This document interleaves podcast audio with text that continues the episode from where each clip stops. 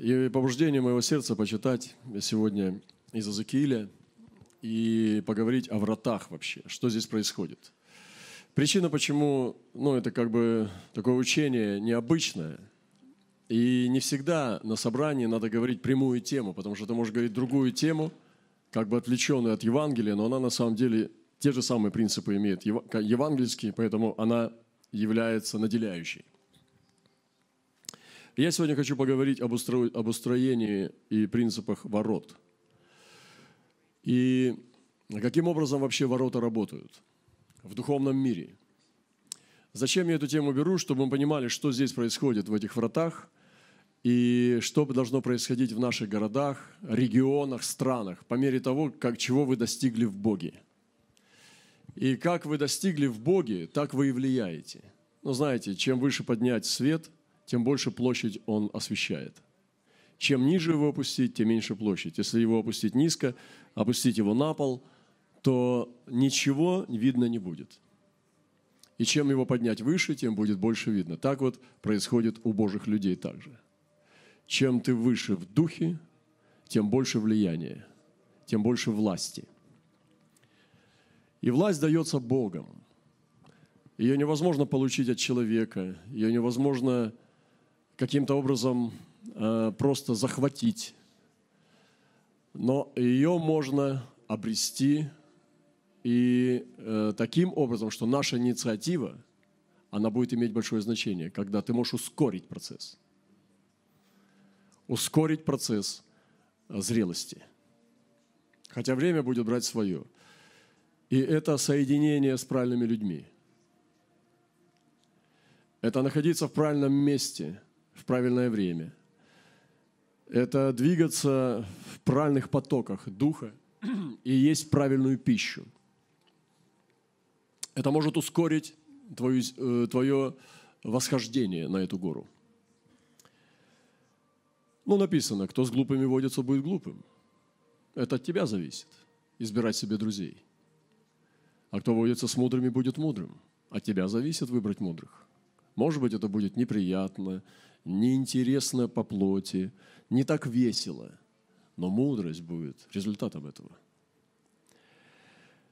И есть принципы врат. Я зачитаю из Иезекииля такие слова.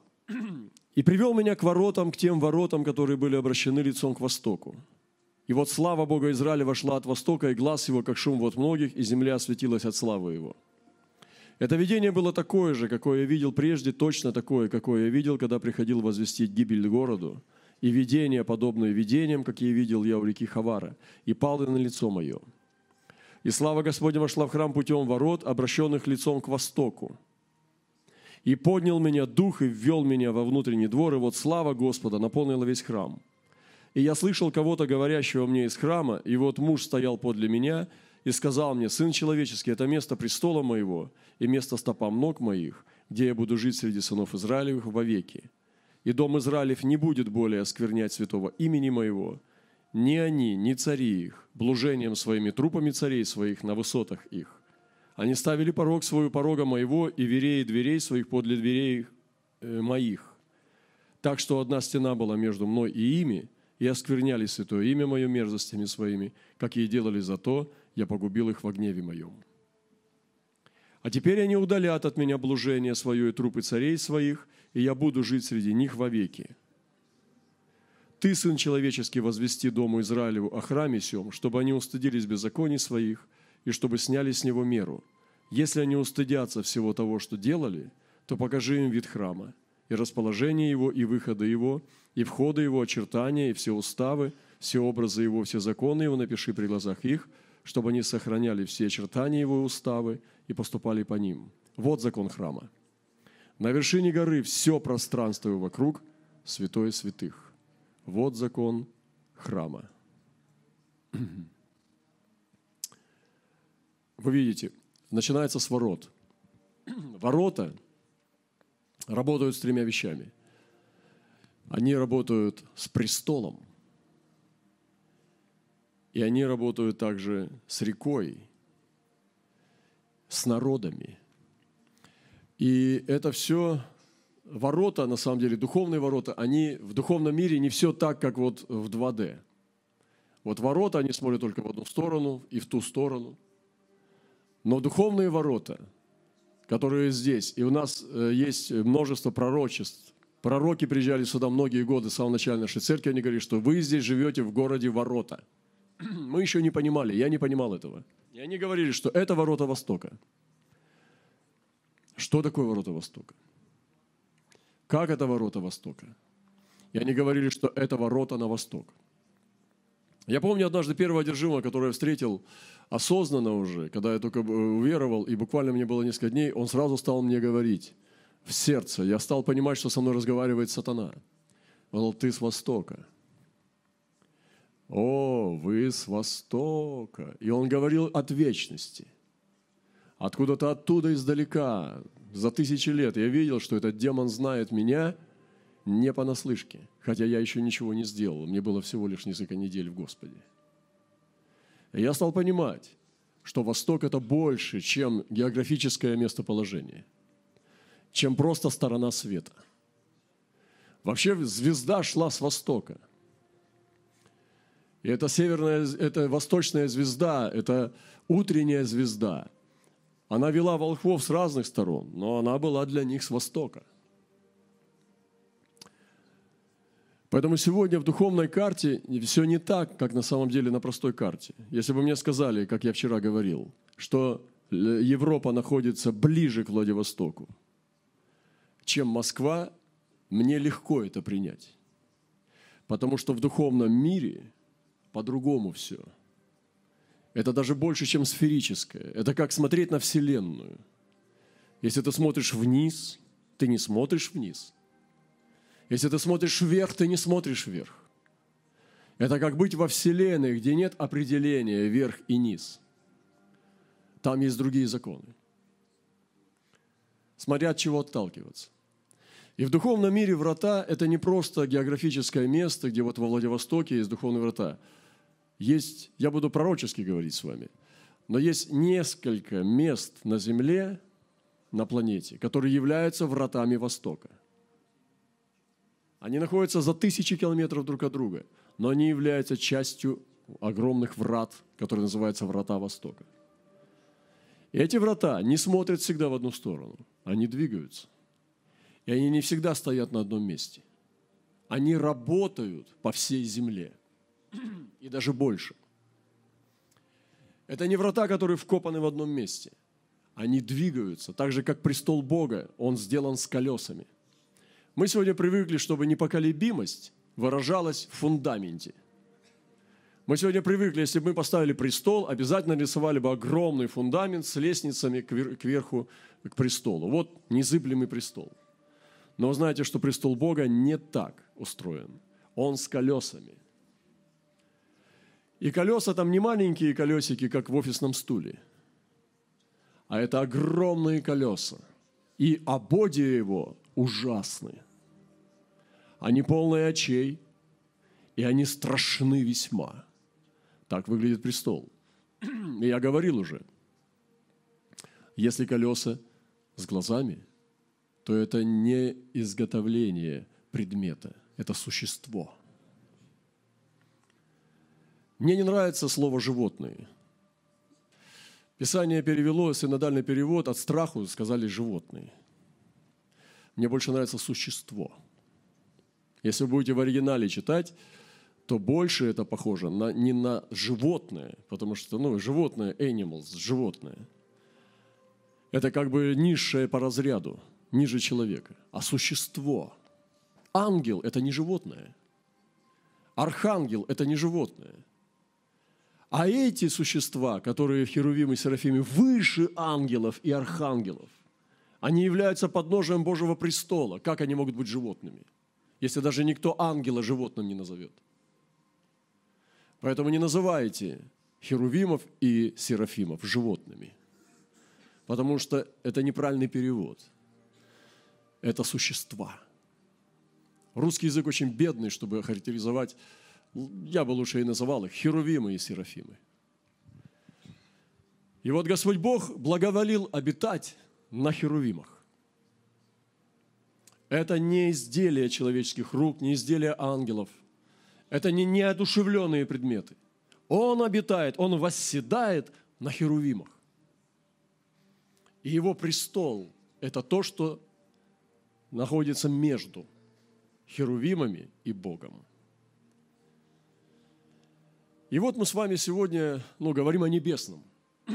Помните, Христос сказал, если я земном с вами говорю, там как не ссориться, как там прощать, и вы не понимаете, то как вы поймете, если буду говорить вам о небесном? И сегодня проблема христианской церкви, что мы в земном настолько погрязли, что небесного уже не можем принять. Нам трудно понять даже, зачем мне нужна эта проповедь. Я не знаю, зачем Бог написал книгу Иезекииля. Зачем столько много всего такого, что я не могу применить у себя на кухне? Зачем эти все последние главы про какой-то новый храм, про эти все внутренние и внешние комнаты? И это причем тот храм, который будет. Когда он мне не нужен. Мне бы сейчас бы вот, ну, как бы зарплату выдали. Потому что мы земные, мы живем на земле. Но нам нужно взойти. Он говорит, взойди сюда, и я покажу тебе, чему тебе надлежит быть вскоре. И он говорит, иди и смотри. И он там мерил этой тростью, я читаю, как, э, как в льняной одежде мерит тростью, меру человеческой, меры ангела. И ты думаешь, какой смысл это имеет вообще в том дешевом, жидком христианстве, которое нам предоставили за эти две тысячи лет? И сегодня огромная нужда в пророческом служении, что подняли сегодня дары, которые будут истолковывать нам эти послания, которые будут давать нам для применения эти Божьи тайны – вы знаете, если сегодня посмотреть на современную церковь, 9 десятых Библии можно просто отрезать, вырезать, убрать, потому что эти места мы не читаем, мы ничего не понимаем, ни в Левите, ни в Иезекииле, ни в чем. Просто убрать негативно, это особенно плач Еремии, вот это. Там Иова, вот эти все, целые кучи. Мы уберем это все, мы даже проснемся, не поймем, что что-то произошло. Никто даже не, не, ну, не почувствует, что 9 десятых Библии нету. Сейчас забери у нас весь Ветхий Завет, он нам не помогает, мы совершенно в нем бессмысленны, мы как слепые котята возимся. Лижем картин, э, страницы, но ничего не понимаем. Что происходит? Когда многие пророчества Исаи, последние главы, говорят еще об отдаленных временах. Некоторые места из Даниила еще не сбылись. Вы понимаете, они еще не исполнились. Есть места в бытие, которым еще надлежит исполниться. Где мы? Потому что престол для нас – это высшая математика. Потому что мы не обитаем у престола. Но есть род, обитающий у престола. Я считаю, что пророки, апостолы, они могли говорить на любые темы из Библии. Если тебе не под силу об этих вещах размышлять, то твое христианство слишком поверхностное. Ты царапаешься по поверхности чтобы мы могли понимать, что Бог открывает, чтобы мы могли сдвинуть нас, и чтобы мы могли перепрыгнуть через барьер и взять этот барьер неведения. Это вызов. Если мы сможем по-новому видеть и дальше видеть, чтобы Господь вставил в нас этот кристаллик в наши глаза, чтобы нам начать видеть небесное – вы уже не зря сюда приехали. Поэтому я не хочу говорить какую-нибудь проповедь, которая снова тронет э, чувственных дам или там сокрушенных э, мужчин. Вы какое-то, вы хотите какое-то исцеление получить. Я, идите к другому проповеднику, я в эти игры не играю. Я пришел вообще сюда никого не исцелять. Я сегодня пришел сюда делиться тем, что меня снедает. И нужно иметь призвание. Мы сегодня говорим об этом, чтобы произвелось сдвижение парадигмы мышления. Потому что ну, парадигму мы называем это определенная схема мышления в среднестатистическом христианстве. Средний христианин, усредненный, думает определенным образом. Но Господь сегодня хочет сдвинуть эту парадигму – чтобы мы думали необычным образом. И вы знаете, если где-то у меня происходило проповедовать хорошо, на каких-то местах, а я знаю, посещая разные места, что иногда Господь дает мне прорывать э, какие-то вещи, это всегда происходит через откровение. Это всегда происходит необычным образом. И когда у меня что-нибудь хорошо получается, это только тогда, когда я необычный христианин. Но нас хотят убедить, что мы должны быть как все. Что мы должны быть как все, как все нормальные христиане.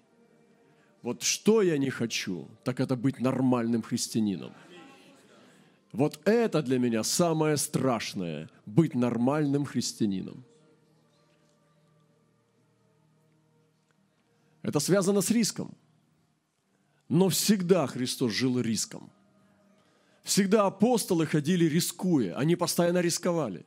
Сегодня нас убеждают, что надо жить нормально, в шаломе, в мире. Зачем рисковать? Но так не жили, Боже святые. Пророки так не жили. Апостолы так не жили, Христос так не жил. Они постоянно рисковали, они жили на грани. Они ходили постоянно на грани риска. И это и есть жизнь, это и есть высшее качество жизни – Качество жизни оценивается не материальными благополучиями, а именно тем, как у тебя и уровень этого счастья в духе. Насколько ты находишься в Духе Святом, весь отданный и преданный тому, во что ты веришь. И мы сегодня немножко только касаемся э, по поверхности и ворота. Здесь в воротах Господь сегодня хочет сдвинуть парадигмы – он сегодня здесь хочет сдвинуть мышление. Он здесь сегодня работает на то, что эти ворота, они сегодня не только, но это также и народоведение. И мы оцениваем народа. Вот недавно мы говорили о демократии. Демократия – это когда стали убивать царей, называть их тиранами, и царства стали э, уходить, заменяться демократическими обществами – и закон демократии такой, чем больше толпы так считает, тем это вернее. И этот дух демократии пришел в церковь. Чем больше толпы, тем больше значит Бога. Чем больше толпы мы собираем, значит больше Бога, потому что толпа не ошибается. Но Библия учит нас другому. Она учит, не иди за толпой, не иди за большинством, никогда не выбирай большинство, всегда выбирай меньшинство – Никогда не иди за общей точкой зрения, следуй за мной. Иисус, не бойся, малое стадо и так далее. То есть, и они притащили дух демократии в церковь. И поэтому мы все хотим быть как все. Он говорит, а ты пойдешь? А ты? Тогда я тоже пойду. Ну что, едем на конференцию? Ты не едешь? Ух ты, ты, ты не едешь? И все как все, вместо того, чтобы быть только в одном, как Он, как Он. И поэтому я не знаю, о чем я сейчас говорю. Хотел о воротах говорить, но немножко придем к воротам. Есть призвание быть приведенным к этим воротам. Надо быть призванным, чтобы прийти сюда. Ворота связаны, мы прочитали, с возвращением славы. Слава не зайдет просто с неба, она зайдет воротами. Сегодня даже в Иерусалиме есть замурованные ворота, которыми должен зайти Мессия – они специально сделали там мусульманское кладбище. Чтобы ему зайти, надо осквернить его. Но он зайдет. Так или иначе он зайдет. Они замуровали их, чтобы он не зашел. Но он зайдет. И слава всегда приходит воротами. Ворота – это законный путь. И мы сегодня с вами здесь обслуживаем эти восточные ворота. Они находятся больше, чем в десяти местах планеты Земля. И они являются, эти места, все частью восточных ворот. Эти врата двигаются, они не стоят на месте. Они не только в нашем городе, они работают по всей планете. Поэтому не компрессуйте в том, что мы западные врата, вот вы восточные, конечно, вам везет. А нам что делать? Ну, допустим, в Красноярске. Мы кто? У нас Олимпиада была. Ну, в смысле, эти игры. Где Слава там? Ага. Ну, а что делать тувинцам? А никто. Вот. То есть это все не так надо смотреть. Здесь совсем другие критерии. Ворота связаны с судами. Обязательно суды будут высвобождаться, будут притягиваться во врата. Это место судов. И Божьи суды всегда, слава Божия всегда была связана с судами. Если ковчег куда-то попадал, там было две вещи. Для одних благословение, для других смерть. И слава Божия всегда приносит суды. Сегодня не сделали славы Божией, как какое-то большое мороженое. Там, где слава, всем хорошо. Все исцеляются, у всех кошельки деньгами наполняются. Сразу все круто, как будто такой добрый Дед Мороз, его так долго не было у нас в гостях. И вот он пришел к нам в гости. Что ты к нам пришел? Я подарочки принес. А куда девать семь язв? А куда девать семь печатей? А куда девать семь труб? Вы знаете, представляете, семь сезонов язвы называется. Куда девать книгу Откровения? С этими тысячами вопящих, с этим огненным морем, с этим падшим Вавилоном, с этими царями, которые блудодействовали с ней. Куда это девать? Это же Библия. Это же Слово Божие. Слава Божия несет опасность. И он говорит, кто желает этот день? Он тьма, а не свет. День посещения. Господи, когда так посмотришь иногда, думаешь, куда мы зашли вообще? Но слава Богу, что не мы. Поэтому всегда есть две невесты. Одна блудница, а другая чистая. Никогда не было времени от Каина и Авеля праведного, когда была только одна невеста всегда была неверная и верная. Они идут вместе. Сыны Каина и сыны Авеля. Всегда. И всех соединить, объединить, вот это единство, вот это все мы братья-сестры, не получится. Потому что есть путь твой. Так не получится. Мы столько пострадали, когда мы верили в эти, в эти мурзилки, в эти веселые картинки. Потому что мы чувствуем, что мы нарушаем призвание. Мы отступаем от пути.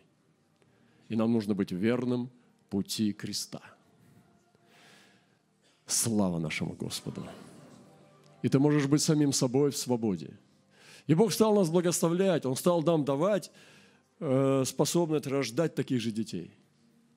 Почему я так свободно сейчас с вами говорю здесь? Потому что вы того же, той же генетики. Вы того же духа, вы любите это, потому что вы слышите голос мамы и папы, и для вас это прекрасно, потому что вы рождены на кресте, у креста. И хотя вы современные люди, может быть, там современная музыка, все, но это не делает нас мирскими. Мы просто двигаемся в этом, потому что это наш язык. Мы ненавидим мир, и мы обожаем Бога. Поэтому ворота всегда будут связаны с судами. Всегда. Не убегайте от них, войдите в них – мы не боимся судов. Суды – это благи. Твои суды благи. Песня Моисея прославляет суды. Песни Моисея поют на небесах, мы ее тоже поем, и мы прославляем суды. Суды прославлять – это значит прославлять справедливость, потому что все суды твои праведны. Суды прославлять – это значит призывать справедливость. Значит, ты не боишься справедливости, потому что ты сам в правде стоишь. Это значит, что ты живешь в правде. Человек, который боится судов, живет в неправде. Тот, кто в правде живет, что ему бояться? Тот, кто готов к смерти, что ее бояться? Тот, кто знает, что встретит Иисуса, зачем ему бояться Иисуса? И поэтому сегодня ворота связаны с судами, и они несут суды. Это нормально, когда мы приходим, и потом происходят катастрофы. Иногда мы приезжаем куда-то, что-то делаем, и там начинается проблема – это нормально. Начинается обрушиваться что-то, начинаются суды. Вот вы видите, что там в Литве произошло. Согнали, стерли цыганский табор. Ты можешь сказать, а это разве добро? Куда тогда мамы с детьми пошли, поехали жить? И начинается вот эта Адамова философия. И начинается вот эта, вот, вот эта каша философов. Послушай, Бог снес беззаконие – он просто сделал это через нас. Потому что мы пришли и высвобождали там эти колодцы поклонения. Мы пророчествовали этой земле. Мы делали эту работу. И братья там живут, они постоянно делают это, держат дух, и Бог совершает свою работу. Поэтому не убегайте судов. Суды – это непосредственная часть служения пророческого. Самые, всегда чистые истинные пророки всегда обличали народ Божий. Они всегда несли в себе опасность судов. Всегда. И Агав, и Павел апостол говорит, если я приду не пощажу, для вас опасно, если я сейчас посещу вас. Поэтому приготовьтесь, пожалуйста, к тому, чтобы я к вам приехал. Как, а Павел, у тебя любви нет? Как, ты же сам Павел? Да, скажу вам вот что. Если приду, не пощажу. Представляете, как разговаривает апостол? Такими словами. Поэтому хотим апостольского, нам надо приготовиться. Нам надо не бояться судов. Я хочу судов. Я не хочу, чтобы Господь меня наказал. Поймите, что я говорю. Но я хочу жить в судах. Я хочу жить внутри судов. Я хочу быть в ярости Божьей. Я хочу быть частью ярости Божьей. Я рассказывал вам этот уже пример, когда папа гневится и топчет врагов. Я хочу подбежать рядом с папой, взять его за руку и тоже подтопать, топать, топать вместе с ним. Вот что такое быть в ярости Божией. Это не значит, что папа меня будет топтать. Он скажет, давай, сынок, вместе, давай, делай вот так. И будем вместе топтать. И я маленькой ножкой тоже буду топать ему вместе с папой. Что такое быть в ярости Божией. Поэтому я не хочу бояться гнева Божия. Я не хочу бояться в ярости Божией. Я хочу зайти в нее. Я хочу двигаться внутри нее, внутри ярости Божией. Господь, возьми меня в свою ярость. Господь, возьми меня в свои суды. Господь, возьми меня в свою праведность. Я хочу быть внутри нее, как под мантией. Ангелы же не боятся быть в ярости Божьей, потому что они сотрудничают, они чисты. Если мы зайдем вот в это, мы тоже будем видеть гораздо больше вещей правильными глазами, чем просто охать и ахать над новостями – и потом молиться этими душевными молитвами. Господь выслал суд, а мы потом обмаливаем его, чтобы этого не было. Такая глупость, вместо того, чтобы просто молчать и хмуриться.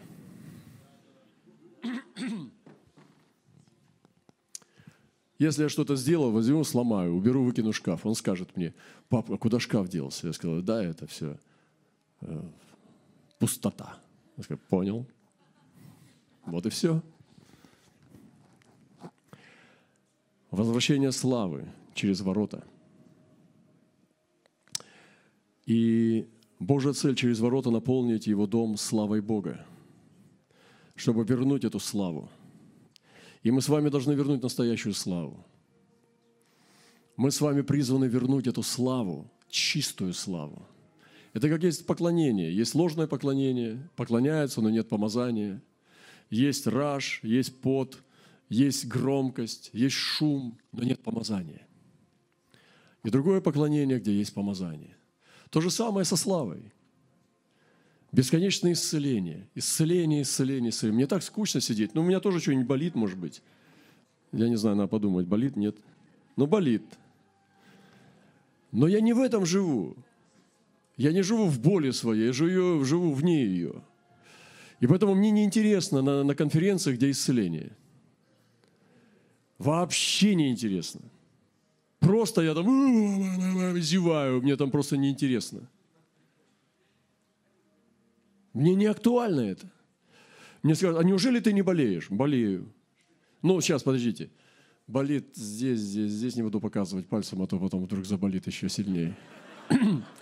Так, болит, наверное, ну да, чувствую дискомфорт здесь, здесь, да, здесь нога замерзла. Так, здесь Угу. Ну, где-то пять мест болит. Но представьте себе, если на этом сконцентрируешь, что это за жизнь будет. Я не смеюсь сегодня над больными людьми. Я знаю, что вы можете нести скорби. Она не отпускает вас. Но мы не этим живем. Постоянно беготней за исцелением. Нам надо научиться служить Богу в том, где в чем ты есть. Представьте себе, тебя Господь не исцеляет. Тебе врачи сказали, тебе год осталось Э, жизни, потому что у тебя рак. Один год. Один человек начнет носиться по конференциям, прокрутит все свои деньги, чтобы все самые великие помазанники его промолили. И умрет в конце года. Ну, часто так бывает. А другой будет делать все возможное, чтобы успеть как можно больше. Он будет с этим жить и как можно скорее служить и торопиться принести больше плода. Есть разница между этими людьми. Вот что, о какой славе я говорю – вот какую славу нам надо вернуть. Настоящую. Нам нужно вернуть настоящую славу, а не та, которая обслуживает людей, а которая прославляет Бога. И хотя Господь раб, Он пришел к нам, мы пользуемся этой благодатью, но мы не наглеем до сумасшествия. Иисус Господь. Работа с воротами включает в себя умножение работа с множеством ангелов. И нам нужно вообще больше понимать об ангельском мире. Я встречал людей, которые видят ангелов. Встречал людей, которые очень сильно видят ангелов. Я верю, что в своей жизни я видел несколько раз ангелов. Даже много раз. Я рассказывал вам, как они меня однажды кормили – когда же в диком месте у меня было свежее молоко с булочкой, когда я просил что-нибудь покушать. Мне было голодно там. было не один раз. Когда у меня был в самом диком месте, там невозможно было, чтобы было все свежее. Был свежий хлебушек, там, даже лимонад или апельсин. Вот. И иногда я встречал, мы узнаем ангелов и не узнаем ангелов. Мы можем их узнавать. Мы можем... Библия говорит, что мы очень много видим ангелов, которых мы не узнали, что это ангелы, и узнаем только вечности. Мы думаем, что они едят, пьют с нами, но на самом деле это ангелы. Но также есть ангелы-наставники, я вам говорил уже об этом. Они люди, но они ходят в духе так, что для вас они ангелы-наставники, потому что их слова для вас – слова Бога. Вот кто такой ангел-наставник. Писание говорит, если у него есть ангел-наставник один из тысячи, потому что Павел сказал, у вас есть тысячи наставников, но мало отцов, а есть тысячи наставников, и в интернете действительно их тысячи. У каждого из вас могут быть тысячи. Но есть ангел-наставник, что его слово к вам – это слово Бога. Поэтому он ангел-наставник для вас. Но есть ангелы-существа, они из небесного мира – и ворота соединены с умножением работы ангелов. Ворота гораздо больше ангелов, чем в пустыне. И даже в мегагородах иногда бывает, что ангельские силы не так сильно активны, потому что нету тех тенденций, которые активируют их и притягивают, и высвобождают. Но в воротах идет работа, подача, сияние света и демоническая атака, где ангелы активированы – Поэтому здесь, на этом месте, есть активация умножения ангелов. И не только здесь, но и с теми, кто вовлечен в это, вовлечены в ангельскую работу. Я говорил вам очень такой примитивный как бы, пример, как активировать ангелов. Но не активировать, а как их увидеть. То есть э, шанс повышается – думать и не забывать о них. Иисус много учил об ангелах. И Он говорит, что отныне будете видеть небеса отверстиями, ангелов сходящих, восходящих Сыну Человеческому. И когда вы забыли про ангелов вообще, и вы, а кто это такой? Ангела, что, а кто это такой? Что это такое? А, да ну, сказки. Я помню, здесь рассказывал, как ангела видел. И один из покаявшихся говорит, ангела он видел. То есть он вообще не верил, что я видел ангела. Представляете, до какой степени можно докатиться? То есть перестать верить, что кто-то видел ангела. Но я чувствую здесь, представляете, в народе, что где кто-то слушает, и просто у него просто такой, такой, ну, такой ом просто внутри головы. Для вас это как бы невероятные вещи. Как это ангелы видят? Это что, бывает такое? Братья и сестры. Очнитесь. Вы можете видеть ангелов каждый день. Я верю, в каждой поездке, когда я двигаюсь, я всегда вижу ангела, который сопровождает меня. Как без этого можно жить? Но я должен держать себя на пике, чтобы небеса были открыты для меня в моих глазах духовных, в моих ушах. Поэтому работа с воротами включает в себя умножение работы с ангелами. Ворота соединены с престолом Бога, и они часть пути к Нему. Ворота практически являются путем к престолу. Чтобы Он был возвращен и принадлежал народам. Бог хочет, чтобы престол Бога принадлежал народам. И ворота работают на это. Они, как, как эти колесницы, помогают престолу ехать, двигаться к народам. И мы сегодня должны принести в народы, в которых вы служите, престольное измерение. Не тот, который обслуживает на кухне и дает зарплату, который удаляет боль и исцеляет ребеночка, а тот, который престольный, потому что вы никогда не выведете их на миссию, если не будете проповедовать о высоком превознесенном. Мы иногда делаем учеников, которые слабже, чем мы – мы сильные, но слабее того, кто нас привел, который еще сильнее. Приводим ученика, который немножко слабее. И таким образом все идет выхолащивание, да? Но обычно как? У нас же в церкви кто сильнее пастыря? Да никто.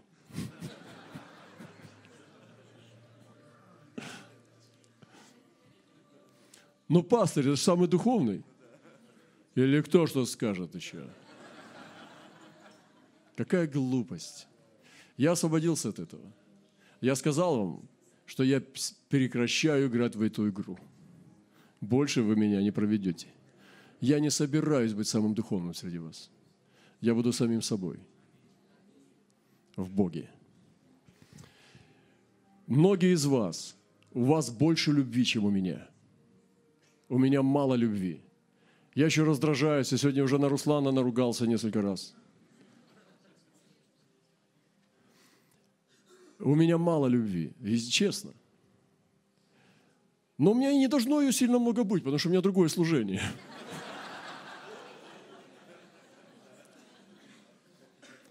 Я не могу утешать так, как утешают мои сестры. Они могут увещать, утешать, поглаживать. Я вообще не, не, не люблю гладить никого. Ну, говорят те, у которых тоже нет любви.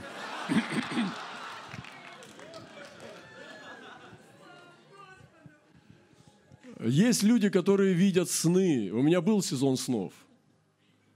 Очень сильный сезон снов, но Господь меня у, у, забрал его. Я видел сны каждый день, по несколько, там были такие, у меня все исписано в снах. Но потом у меня ушел сезон снов. А я так люблю сны, особенно спать и сны видеть. Это такой приятный дар. Так потеплее укутываешься просто и к Богу идешь. Но снов нету. Но Господь дал мне потом понимание, что Он выводит меня из снов в более прямой язык. И Он дает мне уже не притчеобразные символы, а прямо говорит. И я предпочитаю, я не хочу возвращаться в сны.